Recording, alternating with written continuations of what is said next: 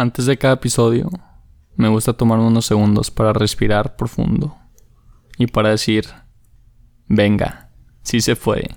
Entonces, con esto hecho, comenzamos el episodio en 3, 2, 1, venga. Amigos queridos, bienvenidos. Mi nombre es Adrián Barreda y esto es Unidos Venceremos. Comenzamos. Y bienvenidos y bienvenidas, mis amigos queridos, ¿cómo están? Espero estén pasándola increíble en este día. Qué fregón y muchas gracias por estar aquí conmigo, estar sintonizándose aquí en Unidos Venceremos. Yo soy su host, Adrián Barrera, muchísimo gusto para los que no me conocen y para los que ya me conocen. Qué fregón tenerlos. Muchas gracias por, por sintonizarme. Y si te acabas de topar con esto por accidente, no te vayas porque vamos a hablar de un tema padrísimo el día de hoy.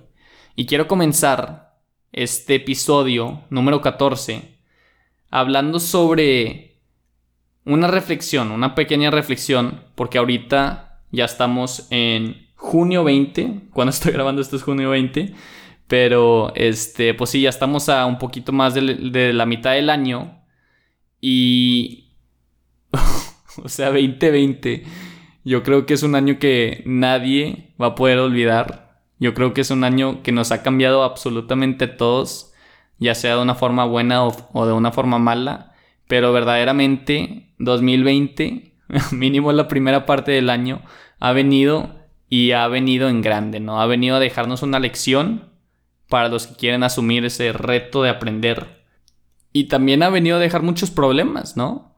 Ah, dicen que a, a cuatro de cinco trabajos han sido afectados por esto de la pandemia, por esto de la crisis económica y de salud. Entonces, pues bueno, yo creo que primero que nada el 2020 tenemos que saber que es un año que podemos aprender muchísimo de cosas que sí, que sí debemos hacer y también cosas que no queremos repetir, ¿verdad? Y a lo que voy con esto, que voy con esto, es para decir que también el 2020 hemos ido viendo que ahorita un chorro de gente está protestando para un lado, hay gente que está protestando para el otro lado, hay gente que quiere cierta ley, hay gente que no quiere cierta ley. ¿Y por qué es esto? Es porque absolutamente todos tenemos nuestra propia definición de lo que es el bien y lo que es el mal, ¿no?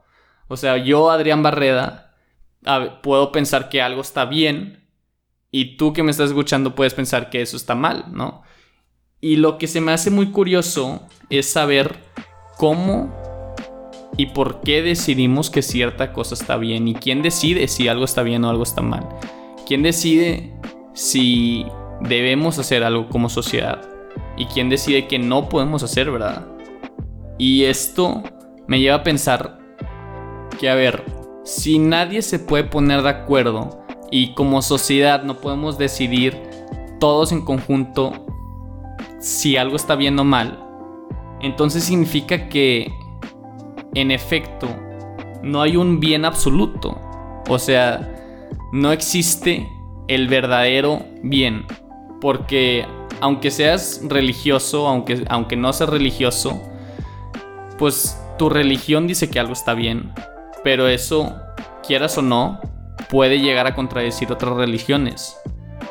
Y también debemos respetar, pues que tu religión no es la única, ¿no? Y, y también hay otras opiniones, hay otras creencias que tal vez tú consideres que no está bien, pero esas personas consideran que ese es su bien, ¿verdad? Y todos estamos viviendo en el mismo pedazo de tierra, todos estamos viviendo en este mismo círculo que llamamos pues nuestra casa, ¿no? En el mundo. Bueno, no es un círculo, es un, es un óvalo, ¿no? Pero sí, ustedes entienden. Entonces, bueno, yo sé que me metí así de golpanazo en el tema. Perdón si no les di una introducción así más, más pasiva. Pero sí, entonces yo quería decirles que para saber si algo es moralmente correcto o no, Existen diferentes tipos de criterios, de metodologías creadas por psicólogos. tales como el deontologismo, el utilitarismo, la virtud ética, que todas esas tienen su definición para saber si algo es correcto, o más bien moral, o si algo es inmoral. Y lo interesante de esto es que dependiendo de la situación y del criterio que uses, te puede arrojar si cierta acción es moralmente correcta o incorrecta.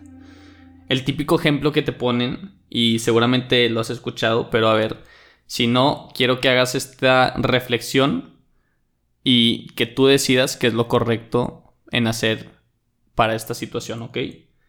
Hay un tren, un tren que, que va a una velocidad impresionante, ¿no? Y está dirigido hacia 10 personas. 10 personas están ahí y si tú no haces nada, el tren va a ir y va a chocar contra esas 10 personas, ¿no?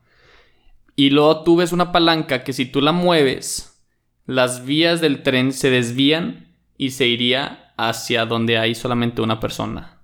Entonces, ahorita el tren va dirigido hacia 10 personas y hay una palanca que si tú la jalas, va a cambiar de dirección y va a pegarle solamente una persona al tren, ¿verdad? ¿Qué harías tú? ¿Jalarías la palanca o no? Es una pregunta retórica, obviamente no, no va a pasar esta situación, pero yo creo que la mayoría de las personas diríamos, no, pues yo jalo la palanca, ¿no? O sea, es, valen más 10 vidas que una vida, ¿no? Pero lo interesante de este ejemplo es que luego te la cambian y te dicen, bueno, pero esa una persona es un familiar tuyo. ¿Qué haces ahora?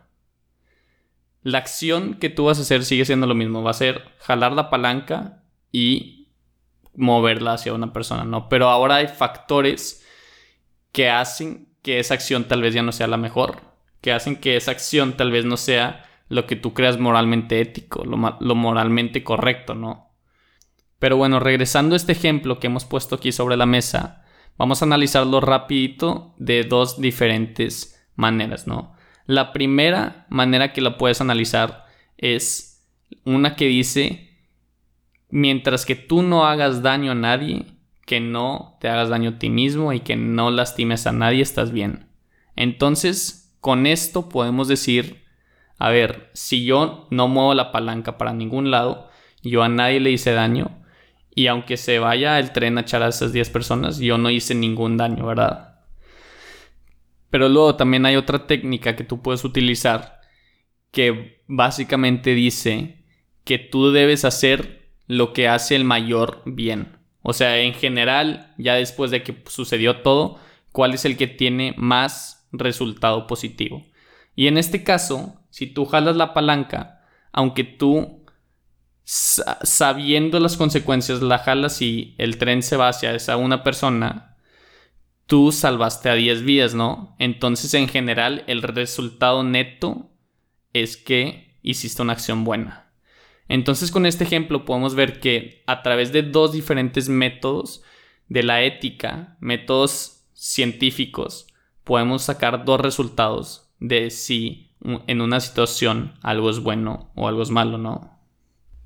A lo que voy con este ejemplo y con todo esto que estoy hablando es que tú como persona tienes que tener muy claro cómo es que tú decides si cierta acción es buena o cierta acción es mala.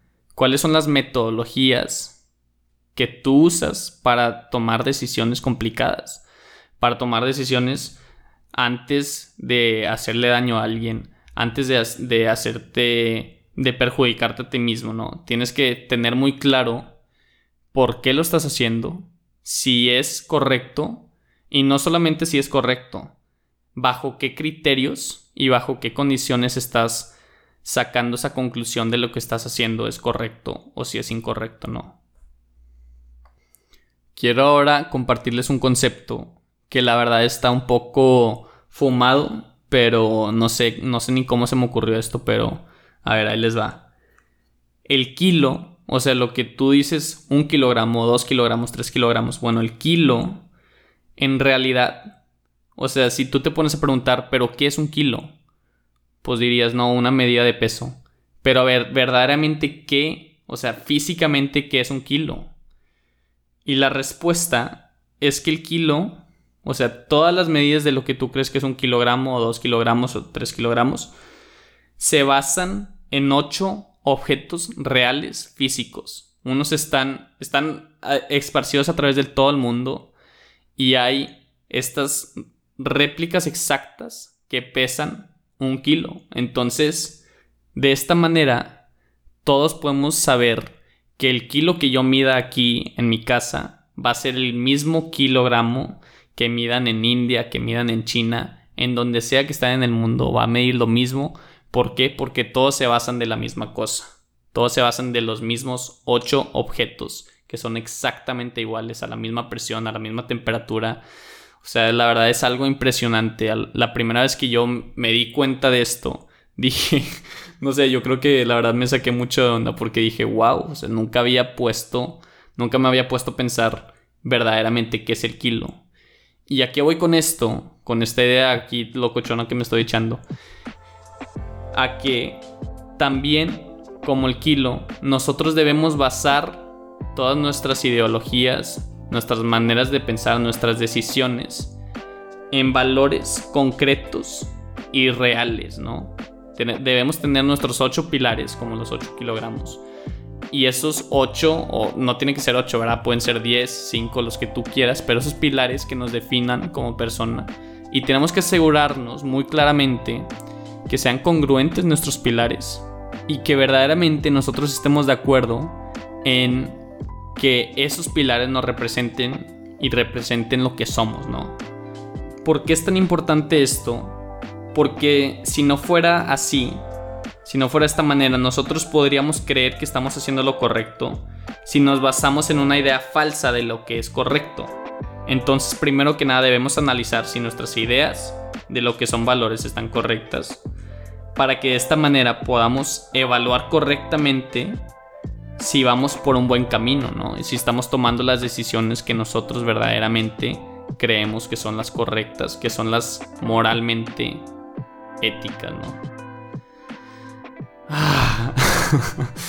Híjole, no sé por qué, pero verdaderamente me emociono mucho cuando digo esto. Y la verdad les tengo que confesar algo, que yo ahorita al estar grabando esto, corto demasiado los audios. ¿Por qué? Porque me he hecho 30 minutos perfectos y en eso me quedo en blanco y ya no sé ni qué decir.